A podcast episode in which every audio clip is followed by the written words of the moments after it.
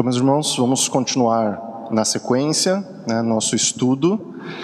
Nós estamos baseados aqui no texto de Gálatas, capítulo 5, versículos 19 a 21, onde se compreende ali a seção conhecida como as obras da carne, né, e nós podemos ler no texto assim: Ora, as obras da carne são conhecidas e são prostituição, impureza, lascívia, idolatria, feitiçarias, inimizades, porfias, ciúmes, iras, discórdias, dissensões, facções, invejas, bebedices, glutonarias e coisas semelhantes a estas, a respeito das quais eu vos declaro, como já outrora vos preveni, que não herdarão o reino de Deus os que tais coisas praticam.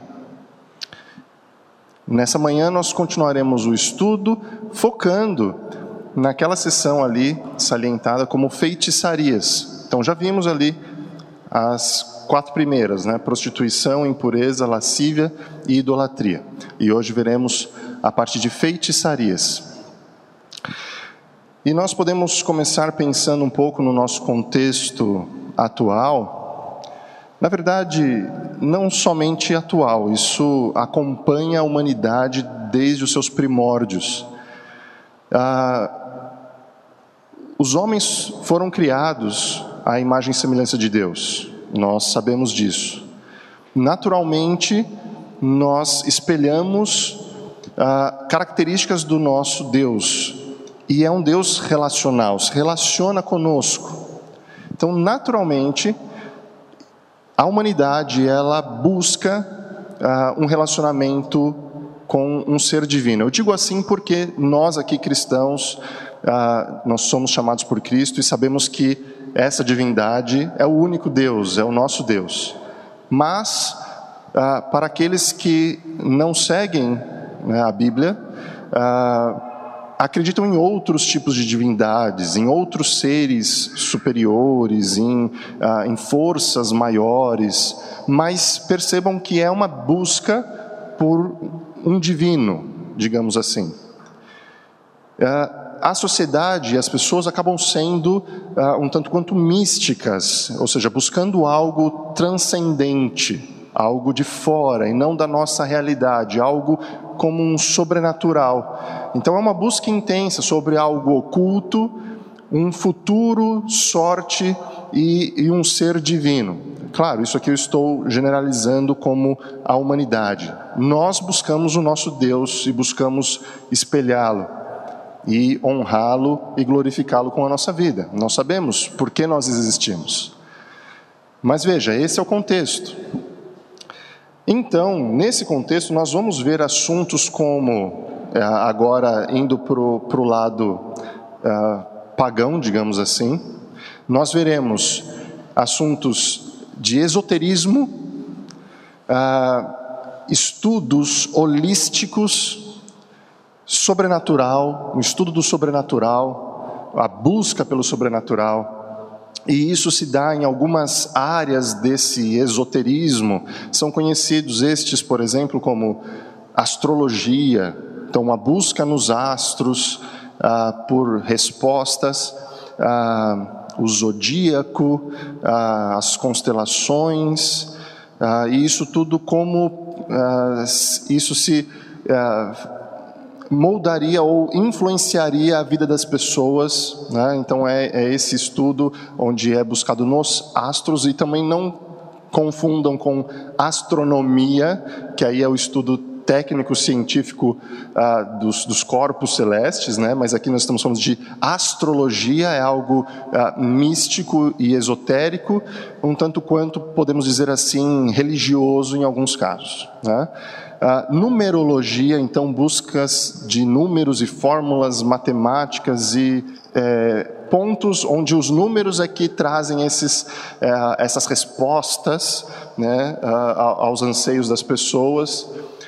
Existem outros não tão conhecidos como este que eu citei ali, piramidologia, né, onde os estudos das pirâmides é que demonstravam né, respostas né, supostas respostas à vida das pessoas.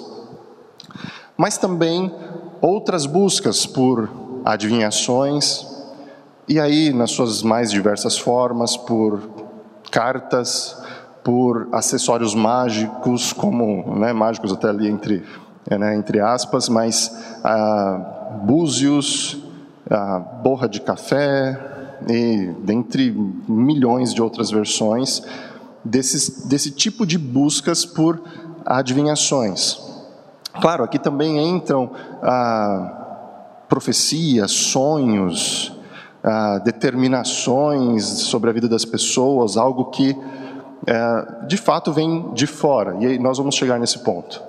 Ah, o uso de objetos supostamente ditos como objetos de poder, ah, cristais, amuletos, ou até mesmo não necessariamente o objeto, mas o sentido de superstição que isso traz.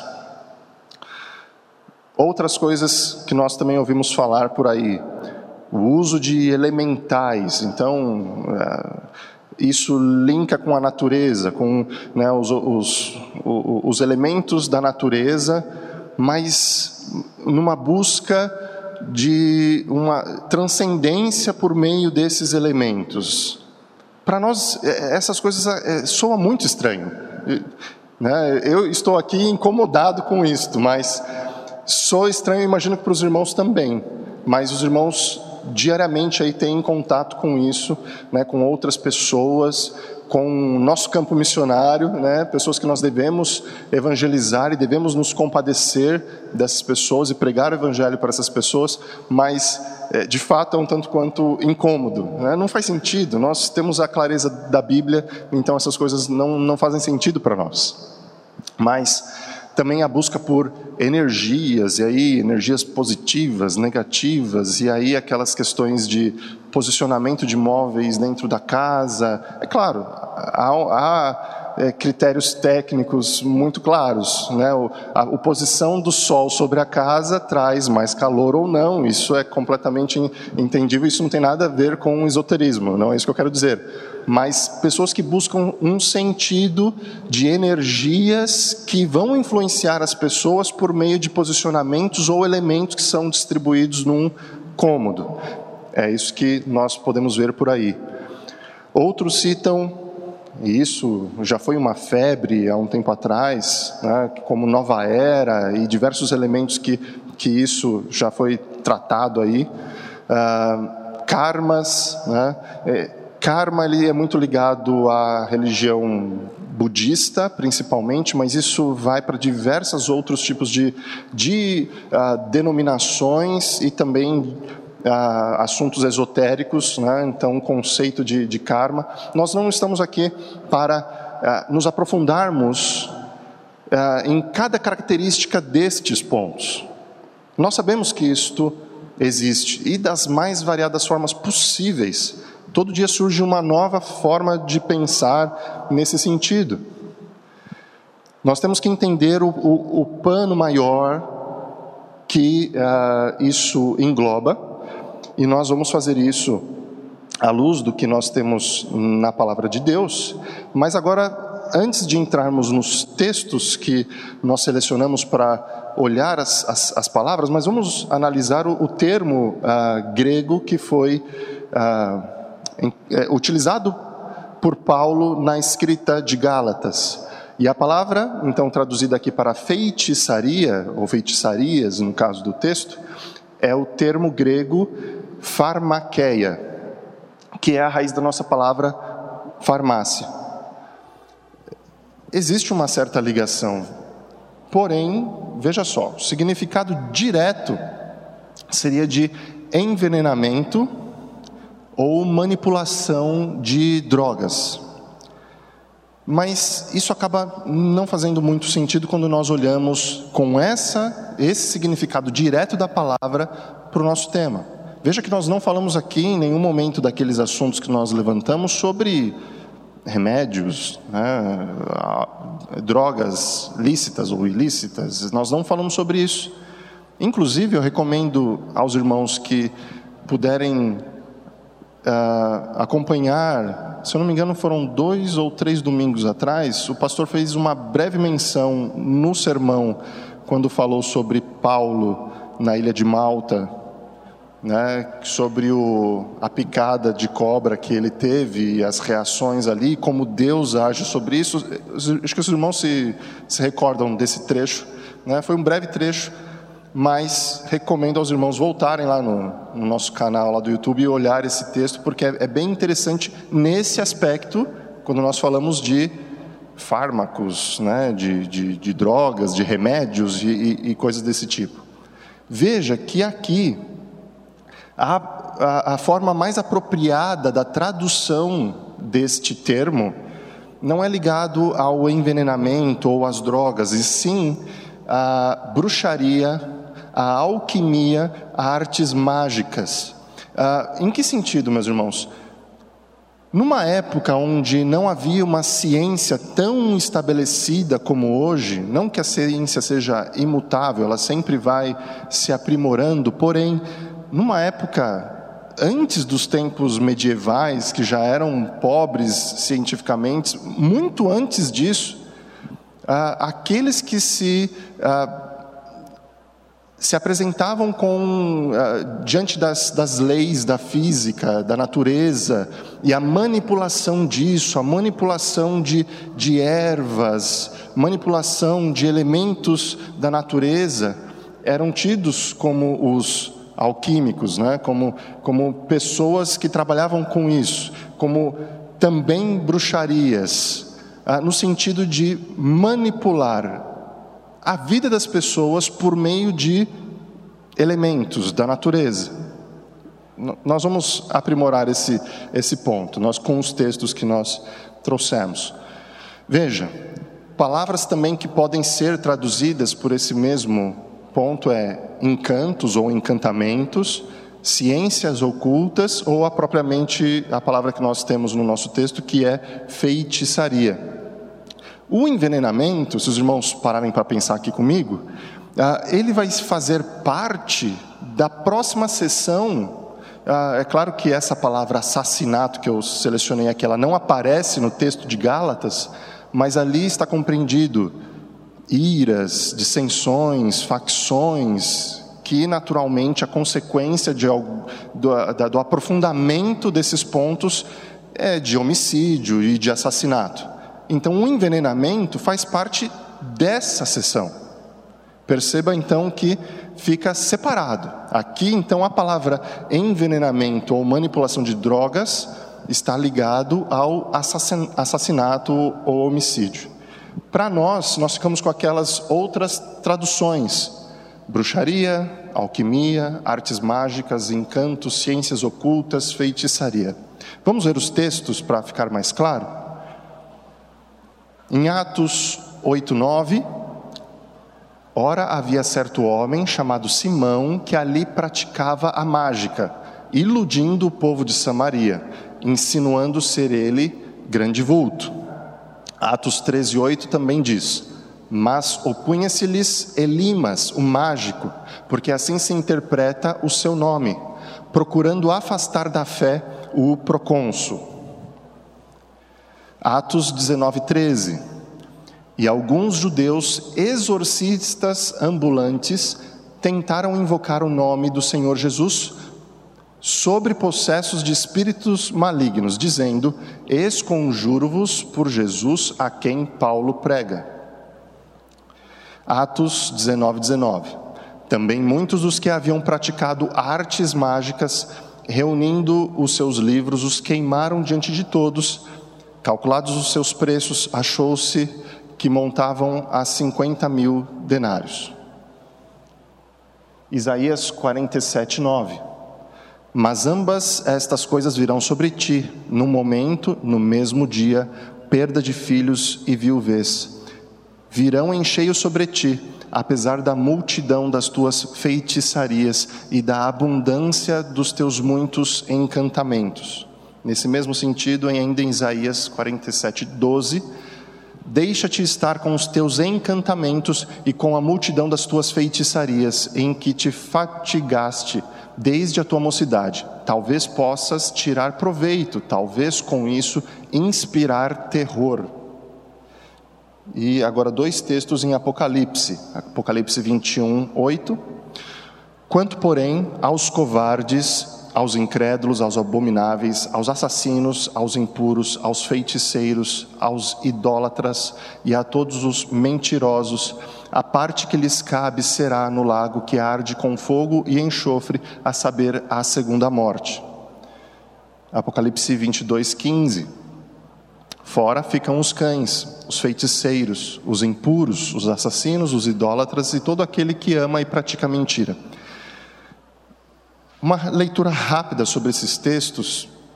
Uh, entendo que os irmãos estejam percebendo o quão uh, o sentido negativo desponta sobre tudo isso.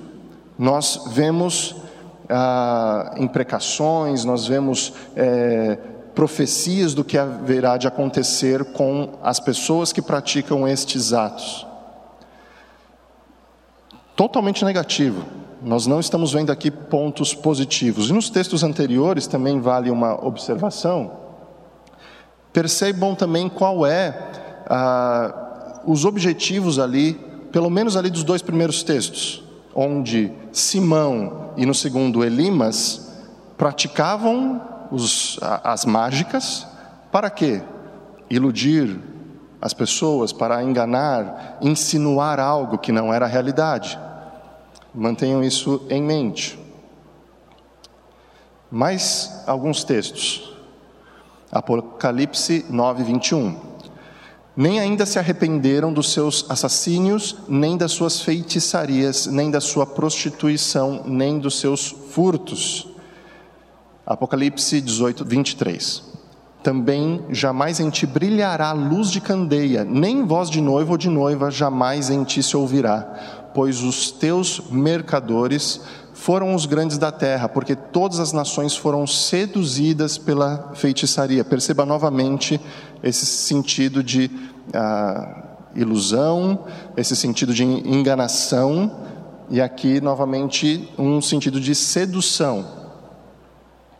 E dois textos em Êxodo, Êxodo 7, 11. Faraó, porém, mandou vir os sábios e encantadores, e eles, os sábios do Egito, fizeram também o mesmo com as suas ciências ocultas. E Êxodo 7, 22. Porém, os magos do Egito fizeram também o mesmo com as suas ciências ocultas, de maneira que o coração de Faraó se endureceu e não os ouviu, como o Senhor tinha dito. Nesses dois textos de Êxodo, é interessante nós pensarmos novamente sobre o termo que não haveria possibilidade mesmo de ser ah, envenenamento, ou nesse caso, envenenadores, porque não faria sentido algum ah, nas cortes né, do, do faraó. E isso também se repete, se os irmãos se recordarem, de Daniel. Nabucodonosor também tinha os seus sábios né, e, e os seus magos ah, não havia sentido nas cortes desses imperadores haver envenenadores, apesar de sabermos que isso havia, mas nesse sentido de participar das decisões, influenciarem, não poderiam ser sabotadores, nesse sentido que eu quero dizer. Isso fica claro com, justamente com o termo grego também que é dado para esses nomes de sábios, encantadores e magos, ah, e os homens sábios lá de Daniel 2 eh, têm a mesma raiz. Né? Eu, de fato, não sei ler grego, né? farmacóis. Ah, tem a mesma raiz de farmaqueia, né? então são os envenenadores. Se eles fossem apenas envenenadores, eles não estariam nas cortes, como nós falamos, de Faraó e de Nabucodonosor. Nem teriam desejado a sua presença e ajuda. E aqui nós chegamos onde há uh, o maior peso quando nós entramos nesses detalhes. Quando nós citamos lá no início os assuntos de feitiçaria, ou bruxaria, ou adivinhações, ou esoterismo, uh, por muitas vezes nós deixamos escapar que no fundo, no fundo de tudo isso, há essa dificuldade aqui que a bruxaria, a feitiçaria e todos esses outros sinônimos que nós citamos significa todo tipo de artes mágicas produzidos pela operação do diabo. Não é ah, alguém ah, que, por não ter conhecimento, acredita em, ah, em uns duendes que são os elementais, ou ah, cartas que. Né, é, é óbvio que o objeto não tem poder em si mesmo. Mas veja que aquelas coisas dos quais eles procuram têm a sua raiz nas operações do diabo. Nós sabemos que não existem várias divindades, há só um Deus, o nosso Deus verdadeiro. E sabemos que há o anjo caído, Satanás. Também não há uma guerra de mesmo nível entre as forças do bem e forças do mal. Deus usa Satanás para os seus propósitos. Deus comanda todas as coisas. Ele não é responsável pelos pecados, os pecados são nossos, responsabilidade nossa. Mas, da mesma forma como foi na vida de José, que Deus transforma mal em bem, as pessoas têm os, os intentos maus e Deus utiliza isso para os seus planos. Aqui nós vemos justamente isso. Vemos que há uma operação do diabo e de seus anjos, né, caídos, claro, são os demônios, que agem por trás dessas coisas. Então não são coisas simples ah, e que não tem. Ah, é, é só uma ilusão da pessoa. Será que essas coisas mesmo ocorrem? Em que sentido? Ah, nós vamos entrar daqui a pouco no, nos fundamentos e nos tipos das bruxarias, isso vai ficar mais claro. Porém, eu pergunto para os irmãos: já viram aqueles casos?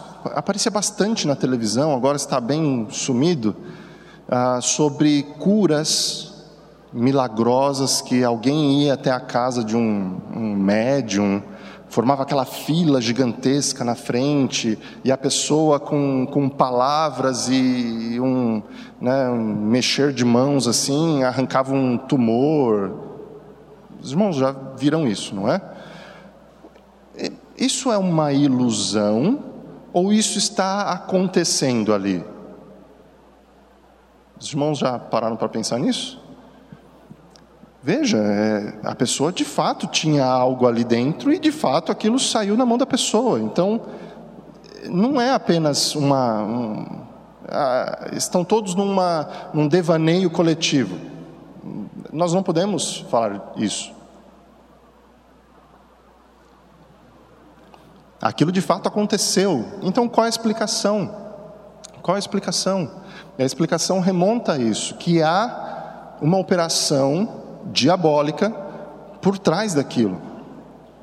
Ah, André, mas você falou de curas. Será que também não ocorrem curas, mas pelo lado bom? Né? Deus também não faz curas na vida das pessoas? Quer dizer que qualquer cura é, é uma cura errada, né? É uma cura por operação? É óbvio que não, irmãos, é óbvio que não.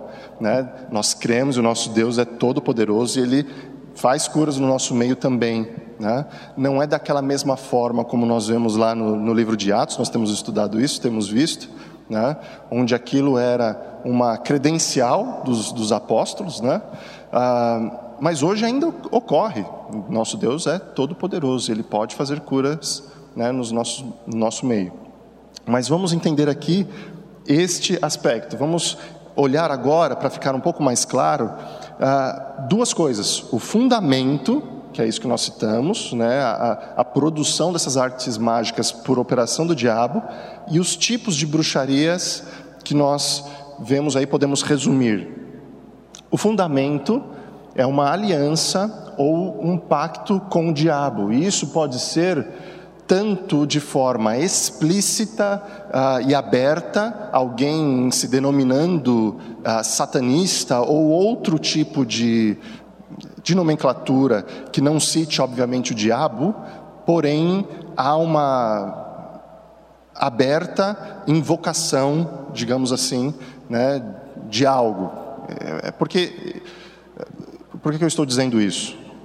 Certamente, ilustrando, se nós citarmos para alguém que segue uma religião, né, suposta religião de mesa branca, que é um candomblé ou algo do tipo, essas pessoas até de forma completamente errada, às vezes leem textos bíblicos, leem salmos antes daqueles é, trabalhos. Tá? Mas veja, para uma pessoa como essa, se você citar que aquilo na verdade que ocorre é no final das contas uma manifestação demoníaca, a pessoa até se, se assusta, ela não compreende dessa forma, né? ela denomina como orixás, como outra divindade.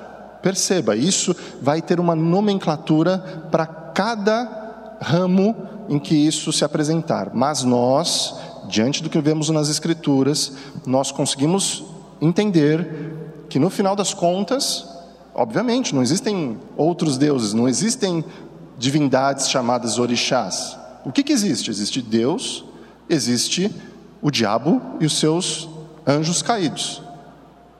É isso que existe. Então, se há uma manifestação ali, o que é que está ocorrendo? Né? É uma manifestação de um demônio.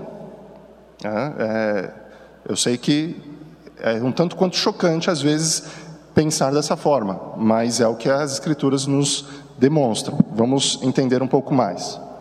Então, uma aliança aberta é quando os homens invocam o diabo em palavras, mesmo que esta, esta, uh, esse substantivo, né, o diabo, não apareça, e sim as suas variações aí de nomes de outras divindades, é isso que eu quero dizer. Então, é essa invocação em palavras expressas ou fazendo qualquer acordo manifesto com ele.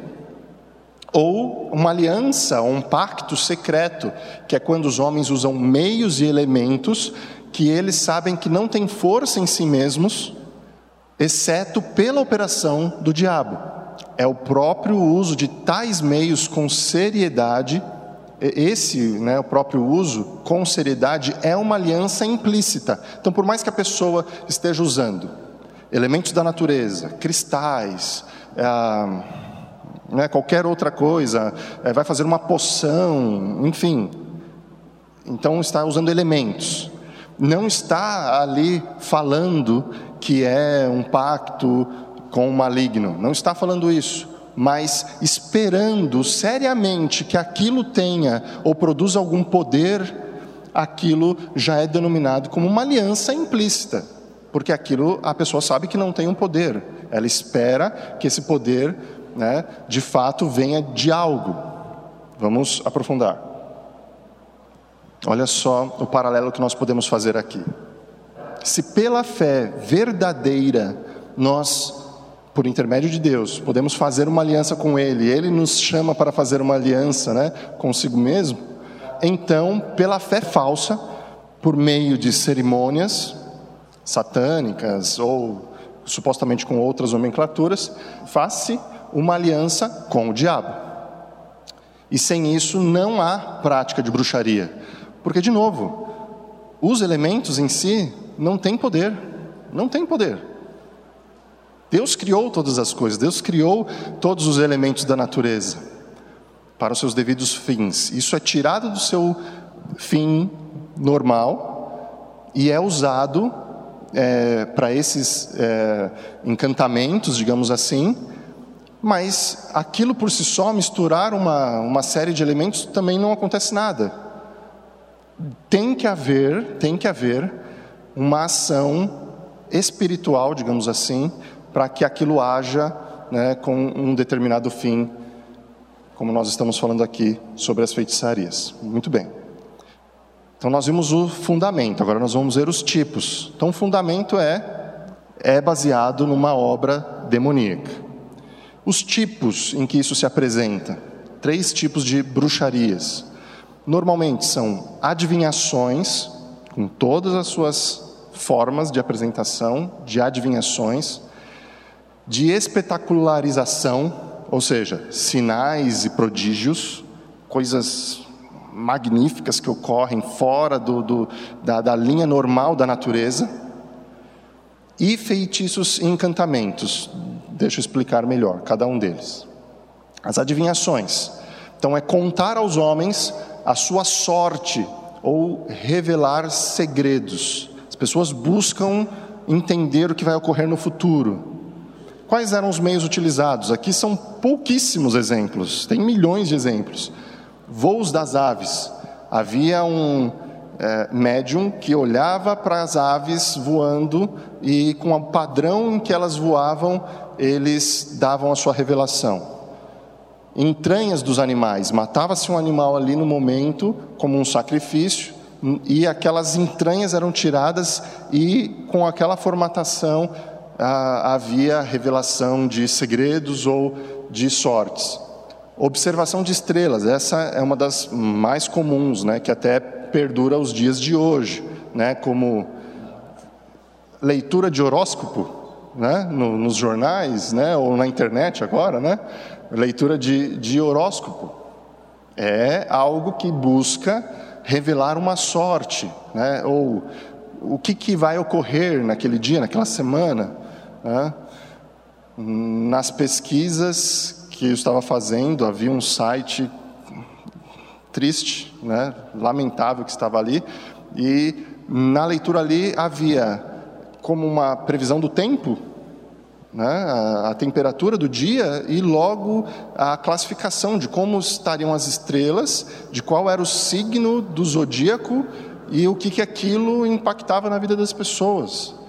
É lamentável algo desse tipo. Né? Nós vemos que isso é uma cegueira espiritual tremenda, a pessoa ser guiada, olha só que ah, que lamentável, né? a pessoa ser guiada por aquilo, por um, a indicação de uma constelação e o que isso vai influenciar na vida dela. É triste demais. Essas pessoas merecem a nossa compaixão, nós temos que pregar o Evangelho.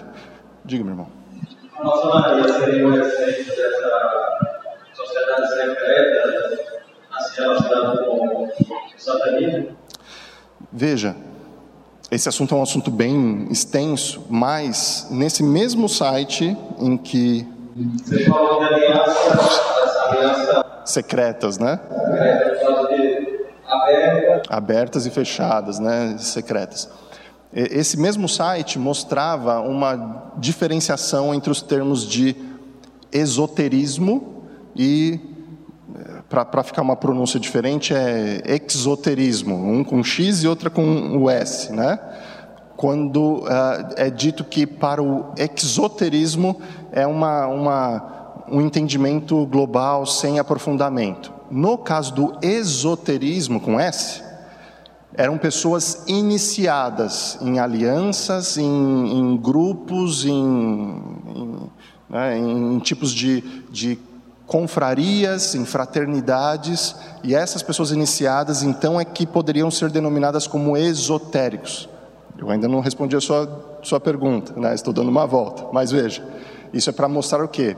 Eu não posso afirmar que tenha ou não tenha, né? eles fazem isso de uma forma bem secreta, justamente. Há elementos que apontam para que sim, né? porque algumas frases que são ditas ali como, por exemplo, ah, você abandona a mediocridade da sua vida e caminha para a luz. É, isso, para quem é um crente, como é que nós podemos, nós somos a habitação do Espírito Santo de Deus, cremos na, cremos na palavra de Deus e como um crente pode eh, proferir algo desse tipo? Às vezes o crente ainda não proferiu nem a, né, a profissão de fé, né, eu digo, uma pessoa, um neófito, uh, mas já proferiu algo desse tipo aí fora. Então, veja, é, é uma situação complicada. Quer, quer explicar um pouco mais, pastor? Ah, não, acho que sobre maçonaria você falou, né? Há coisas que acontecem lá que nós não, não conhecemos, é difícil julgar. Agora, sobre a questão da adivinhação, eu me recordo agora como isso é atual, né? Ah, até pouco tempo, eu não sei datar quanto, mas uma a, a emissora de televisão mais mais famosa, no final do ano, ela sempre chamava um suposto adivinho para fazer as previsões para o ano que vem. Né? Isso depois virava motivo de piada, né? Porque até a população em geral percebia que algumas previsões não davam certo. Né? Então, por exemplo, previa-se lá, ano que vem o Brasil vai ser campeão da Copa do Mundo. E aí chegava no ano seguinte e não acontecia. Mas como isso é atual, né? Você pegar uma emissora de televisão de alcance nacional, milhões de telespectadores, e fazia parte da agenda levar um adivinho lá, porque muita gente queria nisso, né? No fundo é que boa parte da população acredita nessas tais adivinhações, né? Tanto até que é um tanto chocante e se aparenta como hipócrita o fato de agora, em épocas como essa de, de pandemia, defenderem tão ferrenhamente algo como ciência, ciência, ciência. Mas no momento assim de virada de ano, vão para algo que é completamente pseudocientífico, né? E promovem isso da mesma forma. Né? Então é um tanto até como ah, é incoerente da parte deles, né? Ah, voltando aqui, meus irmãos, um dos pontos então é adivinhações. O outro é a espetacularização, ou seja, fazer maravilhas ou feitos além da ordem da natureza, como fizeram os magos e sábios do Egito. Nós lemos ali é, os dois textos de Êxodo. Ali apenas um pedaço. Os irmãos conhecem a história, né, onde foram demonstradas as. É, Deus agiu por meio de Moisés e Arão com as dez pragas do Egito, e por diversas delas, os magos, né, os, os sábios do Egito, fizeram da mesma forma. Então, havia um poder oculto, um poder que nós já vimos na fundamentação, demoníaco, para que houvesse ah, uma, uma, uma demonstração tanto quanto aquela que era promovida por Moisés e Arão. Só que os irmãos se lembram dos textos, ela era sempre inferior. Né? Ah, quando o bordão de Arão vira uma serpente, e os magos também fazem ah, uma serpente né, aparecer de, de, um, de, um, de um bordão também, mas a serpente vinda de Moisés e Arão engole a outra serpente. Né? Há uma, justamente uma simbologia em tudo isso. Né? Quando eles chegam na última praga, de fato, ali está desbaratado todos os tipos de divindades, inclusive é uma relação né, com cada uma das divindades, supostas divindades egípcias.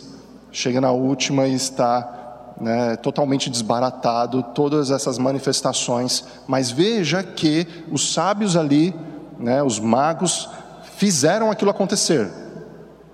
É essa espetacularização. E feitiços e encantamentos. Neste caso, são pronúncias de palavras para provocar dor ou obter ajuda rápida. Então, são aquelas palavras né, de, de ordem, é, justamente invocando esses tipos de poderes sobrenaturais, que nós sabemos que são poderes demoníacos, para provocar dor ou obter ajuda rápida. Só um exemplo rápido aqui que eu me lembrei. Essa semana eu vi é, cartazes em postes dizendo assim: encantamento para trazer a pessoa amada, telefone tal. Né? Quer dizer, o pessoal continua crendo e praticando essas coisas. Né? Exatamente. É, isso é dos nossos dias, né? É, são coisas que nós vemos nas Escrituras há tanto tempo e seguem vivas até hoje, né? É verdade. E qual é o real objetivo disso? Nós já citamos esse real objetivo mais lá no início: desviar e desencaminhar as pessoas dos caminhos de Deus. Por que havia tanta manifestação de, de demônios, uh, possessões, nos dias de Jesus? Era uma, digamos, última tentativa. Satanás sabia que o seu tempo estava acabando, né? Ele estava tentando lutar o máximo possível contra os planos de Deus e desviar as pessoas dos planos de Deus. Nós lemos inclusive um texto que haviam ah, exorcistas né, é, judaizantes e que tentavam até usar o nome de Jesus, achavam que aquilo também seria uma espécie de amuleto. Né? É só usar o nome de Jesus, né? e nós sabemos que eles foram né, também desbaratados né, depois dessa tentativa, que o demônio mesmo vira para a pessoa e fala: Olha, eu conheço Jesus, eu conheço Paulo, mas e vocês quem são? E acaba com eles. Né? Então, isso ocorre. Mas o objetivo é desviar e desencaminhar as pessoas dos caminhos de Deus. Vejamos um texto bíblico que aponta para isso.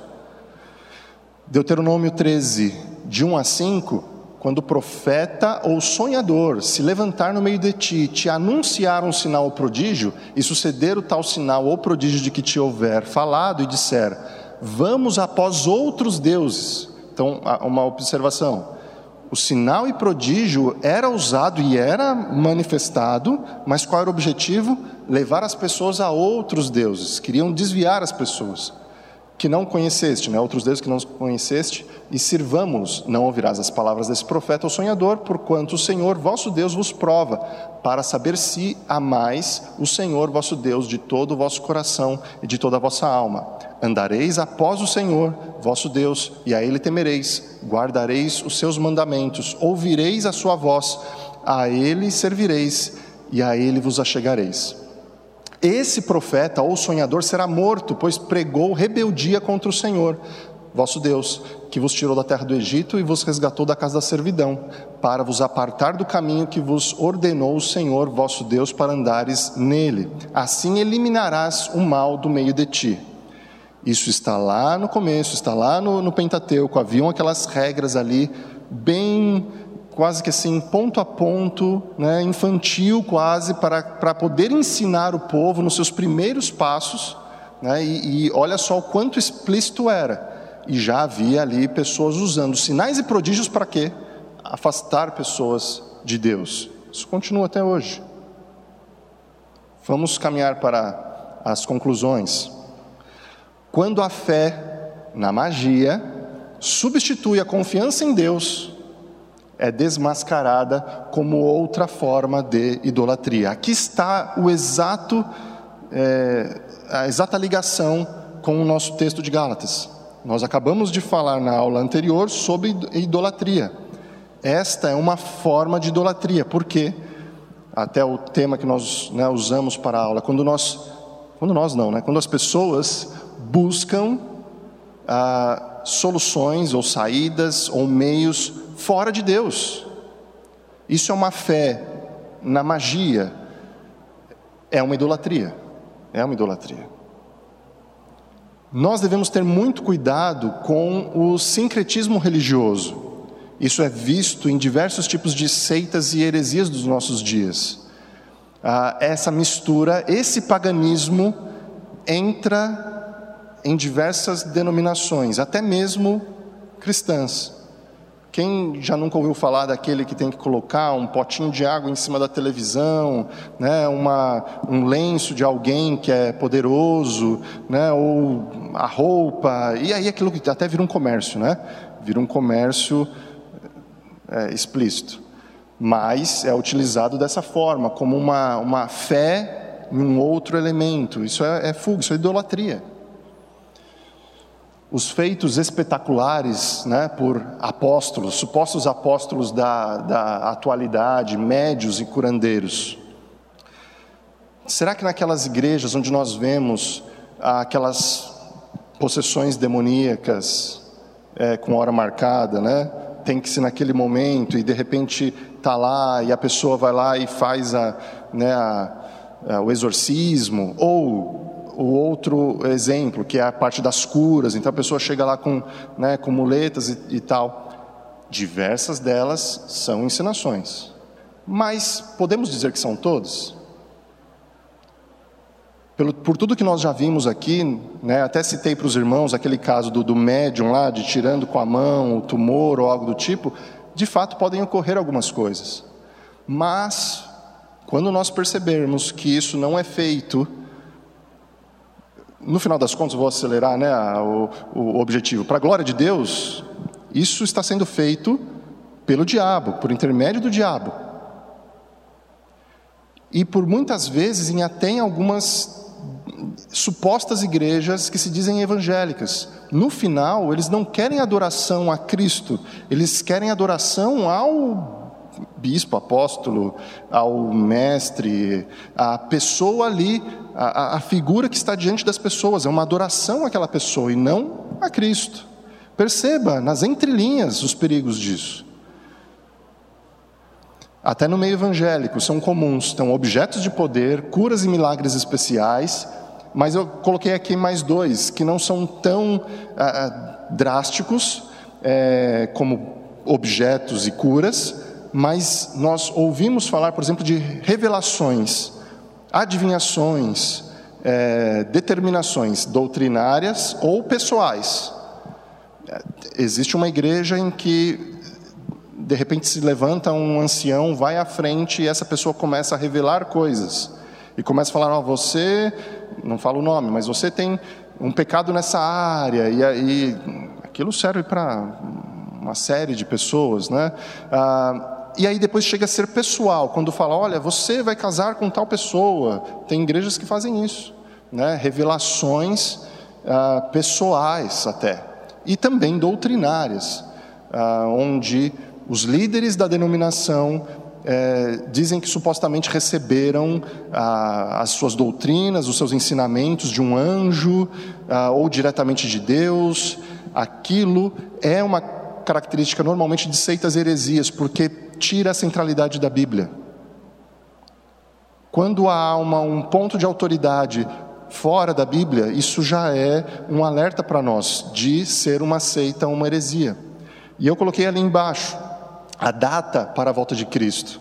Isso é um tipo de adivinhação comum em diversas igrejas é, supostamente evangélicas, onde eles querem determinar, aí ficam aquelas interpretações, aquelas contas em, em Daniel, em Apocalipse.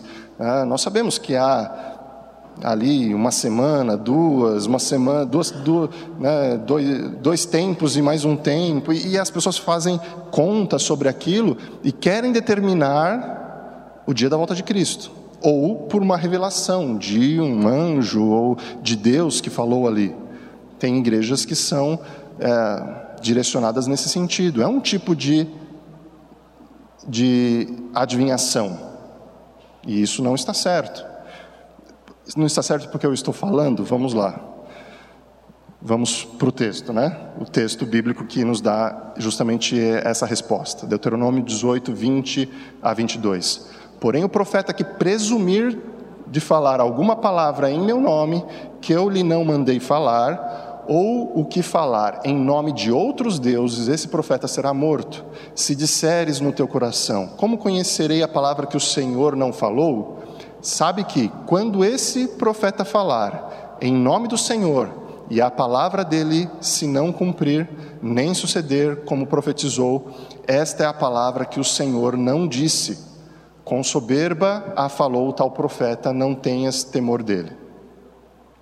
As Escrituras nos dão a, a resposta de que essas adivinhações, essas contas que são feitas sobre a volta de Cristo, isto não está certo foram feitas profecias que não se cumpriram. E, e, o cálculo é refeito, né? Por diversas vezes, e ele é quebrado por diversas vezes também. Então, isso, olha só o perigo, está nas igrejas ditas por evangélicas. Né? Diga, meu irmão, você tinha perguntado.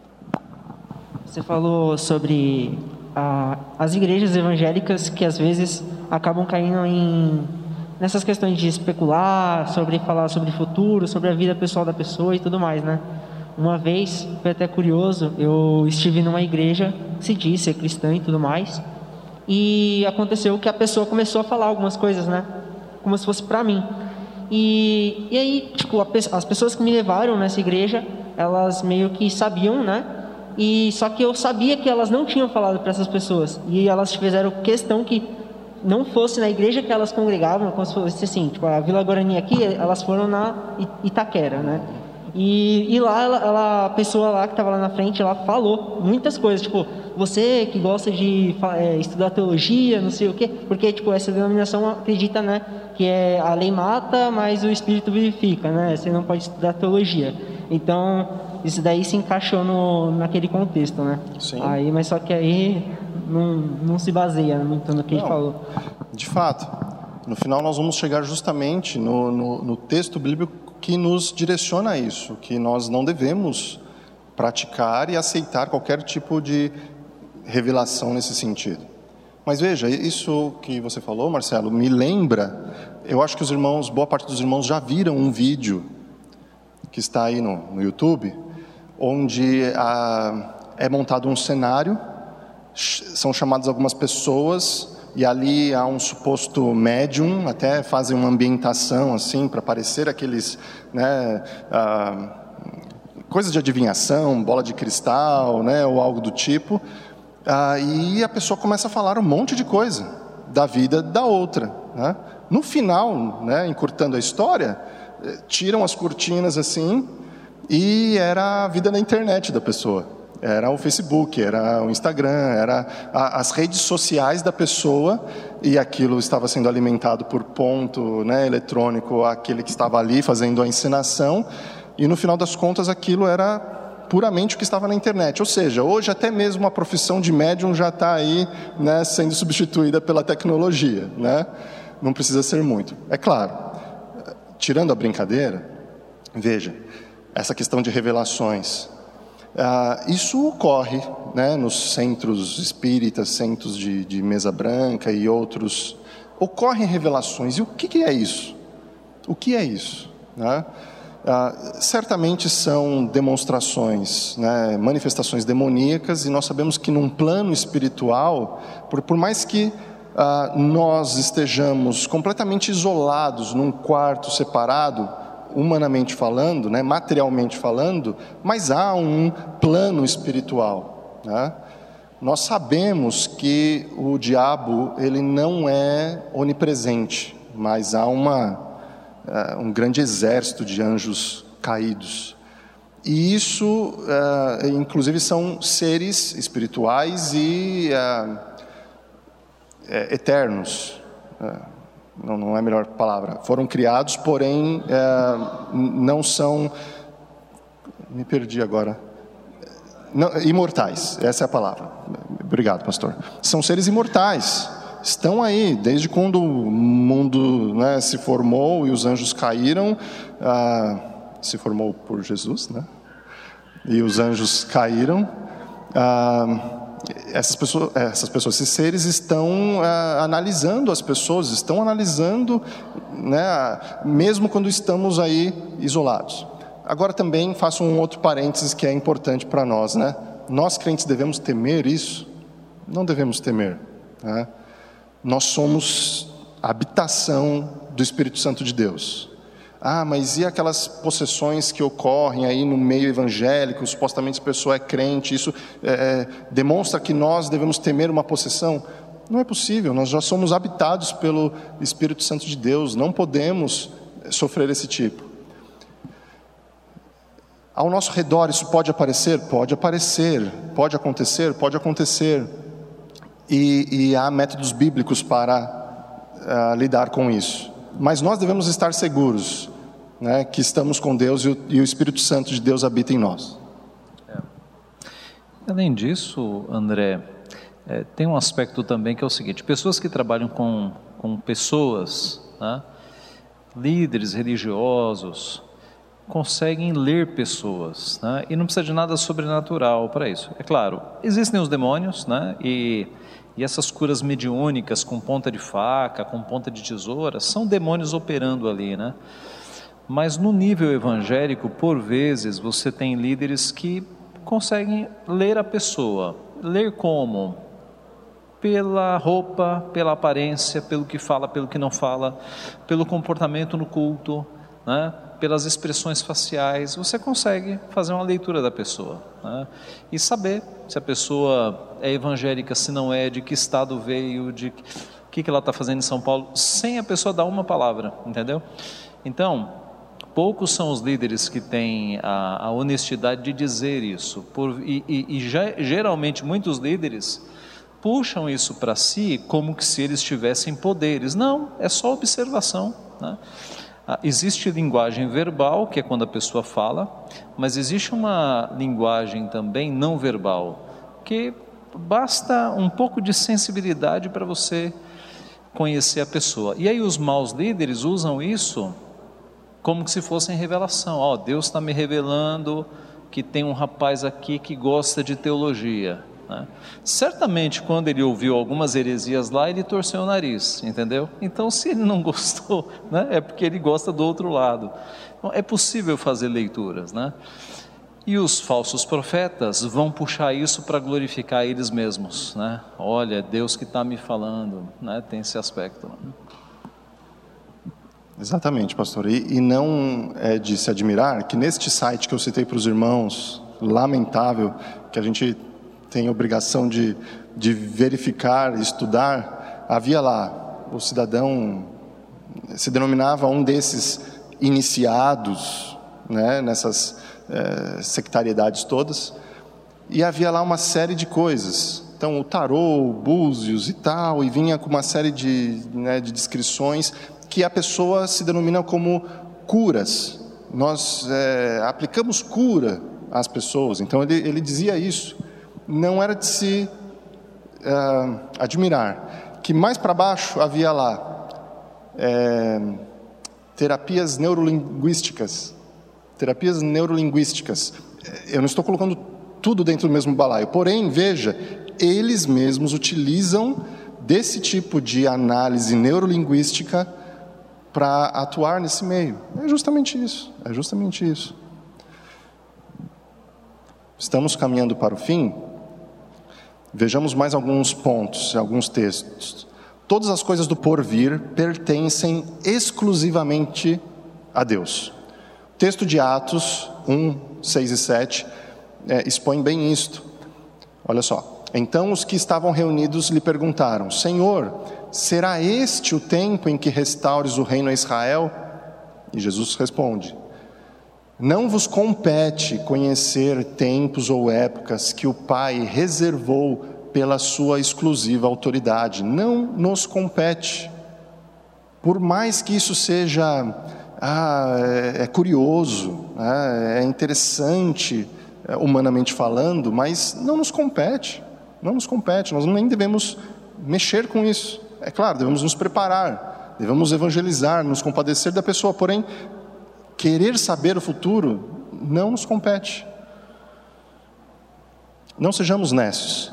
Vamos ver aqui alguns pontos, né? As estrelas, como muitos seguem como direção na vida, as estrelas são causas universais. Deus, na sua criação, coloca uma lei da natureza que rege os corpos celestes, a gravidade entre né, é, planetas, os astros, tudo. Deus controla essas leis naturais que atuam em todas as coisas da mesma forma.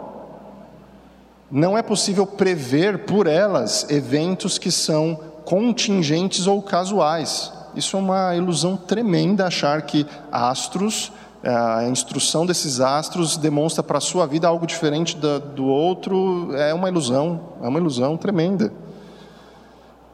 Palavras. Palavras não têm forças nelas mesmas. Elas servem para quê? Para significar, significar coisas, ações, palavras por si só não têm poder mas são utilizadas assim para conjurar, para fazer estas coisas. Onde está o poder nisso? Já vimos lá no fundamento. É um poder demoníaco. E objetos? Objetos não têm força neles mesmos. Muito bem. Uh, um dos textos básicos que nós utilizamos do William Perkins, né, ele traz esta uh, pergunta e resposta. E esta pergunta é: pode-se dizer como podemos discernir os encantos para que possamos melhor evitá-los? Ele traz uma regra geral, ele não entra totalmente profundo na situação, mas ele traz uma regra geral. Ele fala: sempre mantenha isso em mente. A resposta é: se algo for observado em que a força e a eficácia não encontre razão ou causa na coisa feita ou na instituição de Deus, tem a sua operação e eficácia em algum pacto e aliança com o diabo. Nós não estamos falando só de coisas naturais, há o sobrenatural, mas se isso ocorre e não é de Deus, não há outra divindade, é o mais daquilo que nós estamos reforçando, é a operação demoníaca. Mas também, além de ser explícito em alguns casos, também é sorrateiro em alguns outros. E deixe-me fazer aqui duas observações, justamente por isso que nós falamos da neurolinguística e outras coisas. No, hoje, no meio profissional, ah, são utilizados tipos de ah, literaturas, cursos, ah, instruções que são dados, muitas vezes é, é, pago pela empresa para os funcionários que utilizam essas, esses mecanismos neurolinguísticos ou outros. É, e ali eu fiz então uma, uma aplicação, principalmente aos jovens que estão aí no, no mercado de trabalho. Temos que tomar muito cuidado com esse tipo de material. Diversos colegas de empresa, né, quando eu estava nas, nas empresas, eles liam o segredo, né, aquilo que é uma força, uma canalização de energia, ou algo que mostra a solução. Ali não vai trazer nada dizendo que é uma, uma divindade, às vezes aquilo até é um tanto quanto é, panteísta, que Deus está em tudo, nas pessoas e na, na natureza, e tenta canalizar essas energias. Isso eu já vi sendo ministrado a funcionários de empresa são aqueles coaches espirituais. E aí o coach ele tem outras, ah, outros cursos, outras atribuições, mas ele também, em algum caso, é um coach espiritual. Então, vai trabalhar com aspectos de, de liderança numa companhia, numa empresa, mas no fundo a pessoa está trazendo ali conceitos desses tipos que nós estamos trabalhando né, hoje aqui nessa aula. Tá? Eu imagino que algum dos irmãos já tenha observado isso. E mais um ponto que eu também trago aqui para a nossa reflexão, pais principalmente, né? Os irmãos já maduros, obviamente, também é, podem pensar isso para si mesmos, mas principalmente para crianças. Cuidado com materiais infantis que promovem a bruxaria, feitiçaria e outras coisas como algo bom. Algo bom a longo prazo estão normalizando essas práticas na vida e cultura dos nossos filhos, para que essa próxima geração já venha com isso embutido e não se sinta escandalizado como nós aqui, né, até no começo da aula, ficando sem jeito para tentar explicar isso, né, porque isso não fazia parte do que nós aprendemos, né, do que nós vemos na, na Bíblia. Ah, muito cuidado com isso. Alguns desenhos, alguns filmes, alguns livros é, acabam trazendo como a bruxaria como algo bom. Veja, eu não estou aqui é, limitando ou cerceando a questão ah, de literatura, ah, onde a gente pode ir para o campo de ah,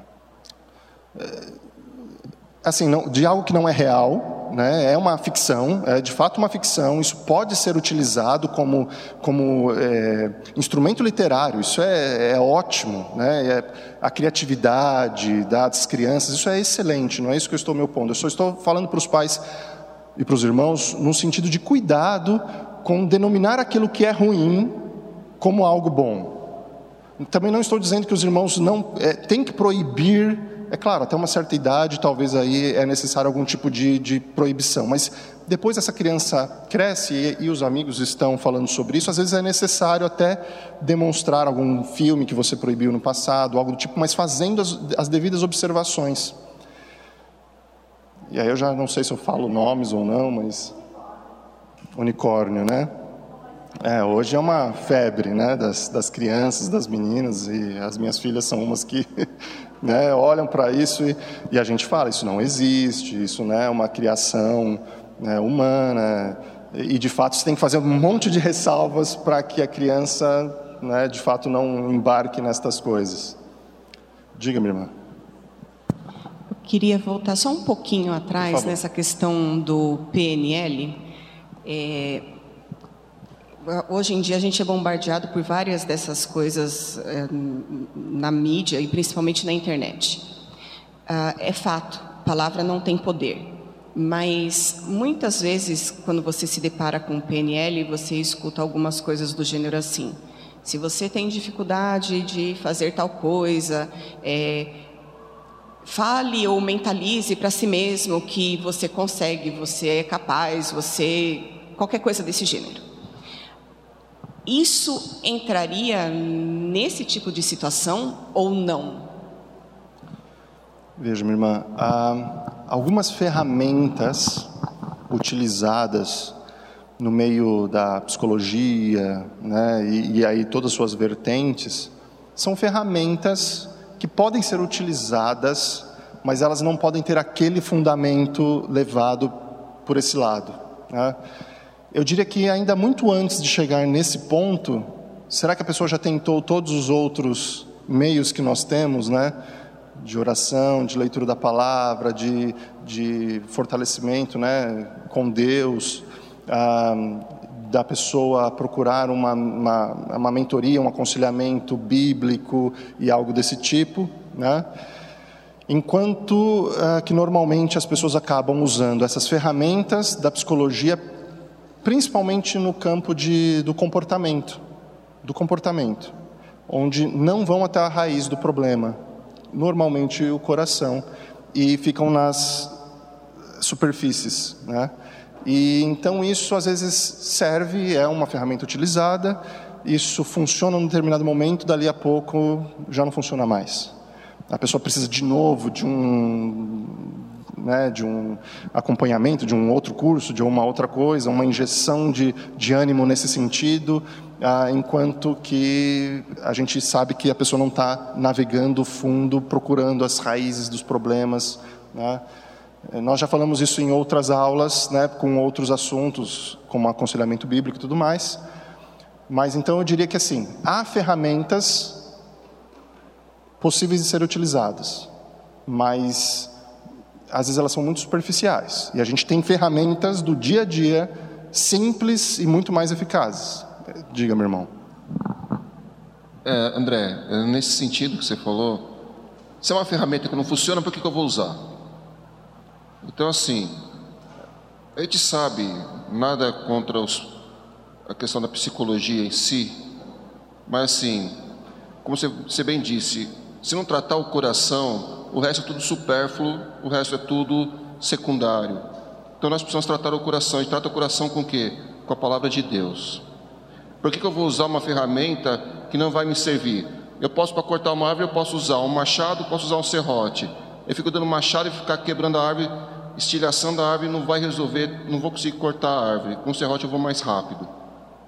Como que eu vou tratar o meu problema? Com a palavra de Deus que eu trato mais rapidamente do que com ajudas com supérfluos, coisas supérfluas que não vão na raiz do, do problema. Pois é, meus irmãos, isso é uma, é uma discussão bem mais profunda. Né? O que eu diria como uma observação adicional é que também há dois campos, né? Nós sabemos que quando nós tratamos com crentes é uma coisa, quando nós tratamos com os descrentes, é um, é um outro cenário. E eu concordo contigo. A primeira coisa é, da nossa parte para com eles, é vamos evangelizá-los e vamos tentar né, partir do centro né, para fora. Mas eu entendo que para muitos do mundo, são essas ferramentas que as pessoas têm. Né? Eu não estou dizendo que é o que nós vamos utilizar, mas é o que o mundo utiliza para tratar as outras pessoas mesmo. É, é, havia um, um pastor que usava uma frase que eu guardei na memória e falava assim: ninguém dá o que não tem. Né? Ninguém dá o que não tem. Então, alguém que não conhece a Cristo e não sabe a transformação no nosso centro da nossa vida e o que isso provoca para né, todas as esferas da nossa vida, não pode dar isso justamente a quem nunca teve e também não pode passar isso adiante. O que eu quero dizer com isso? Isso nós vamos encontrar aí fora, é inevitável. Da nossa parte, nós começamos do centro para fora, pela palavra de Deus pregada, para o coração dessa pessoa primeiramente ser transformado, e aí, aos poucos, vai sendo transformado o restante. Quer complementar? Vejamos mais um texto em Deuteronômio 18, versículos 10 a 14, diz assim: Não se achará entre ti quem faça passar pelo fogo o seu filho ou sua filha, nem adivinhador, nem prognosticador, nem agoureiro, nem feiticeiro, nem encantador, nem necromante, nem mágico, nem quem consulte os mortos, pois todo aquele que faz tal coisa é abominação ao Senhor, e por estas abominações o Senhor teu Deus os lança de diante de ti. Perfeito serás para com o Senhor teu Deus, porque estas nações que hás de possuir ouvem os prognosticadores e os adivinhadores, porém a ti, o Senhor teu Deus, não permitiu tal coisa. Então, para o povo de Deus, estas coisas são proibidas. São proibidas adivinhações, prognosticações, que também são formas de adivinhações, o mal agouro, né? então, como se fossem trabalhos né, realizados para é, algum fim específico, aquilo lá de, o pastor citou, né?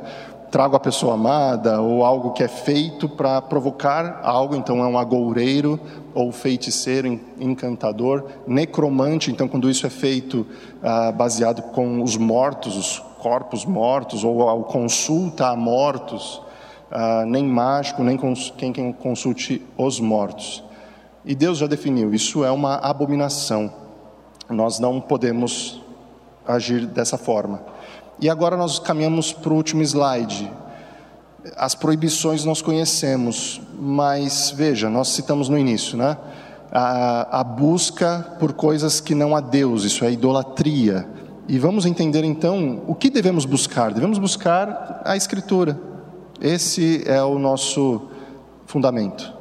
Fundamento, porque ela é a palavra de Deus. Deus se manifesta né, para nós pela palavra de Deus. Ah, vejamos Hebreus 1, de 1 a 2. Havendo Deus outrora falado muitas vezes e de muitas maneiras aos pais pelos profetas, nestes últimos dias nos falou pelo Filho, a quem constituiu herdeiro de todas as coisas, pelo qual também fez o universo e é, segue a descrição tremenda, maravilhosa sobre a obra de Jesus e todo toda a epístola trabalhando sobre né, o, o, que Jesus fez nas, nas, nossas vidas e o que ele representa. Mas veja, duas sentenças ali importantes de nós olharmos. No passado do povo de Deus, de muitas maneiras, é, a vontade de Deus foi demonstrada. Foi utilizado sonhos por diversas vezes, foi utilizado é, elementos de é, físicos, naturais, como nós citamos, né, os sacerdotes usavam aquele urim e tumim, um tipo de búzios, para fazer né, algumas decisões. Ah, isso era típico da, da época dos pais, lá do início, onde não havia a revelação de Deus mas agora, nesses últimos dias, nos falou pelo Filho. Pedras, né? E não conchas, né? Alguma coisa assim, mas são pedras urim tumim, né? Justamente. Eram utilizados para essas definições, né? Diga, meu irmão. É, só uma. Eu sempre tenho uma dúvida de lançar sorte. Em João quando a crucificação de Cristo, é, na túnica de, de Cristo foi lançado sorte entre os soldados e lançaram sorte pela veste deles para se cumprir as escrituras em Salmo. E depois a escolha de Matias, também ali oraram pelo Espírito Santo e foi lançado sorte entre os apóstolos e foi pelos dois né, discípulos escolhidos, e escolheram Matias.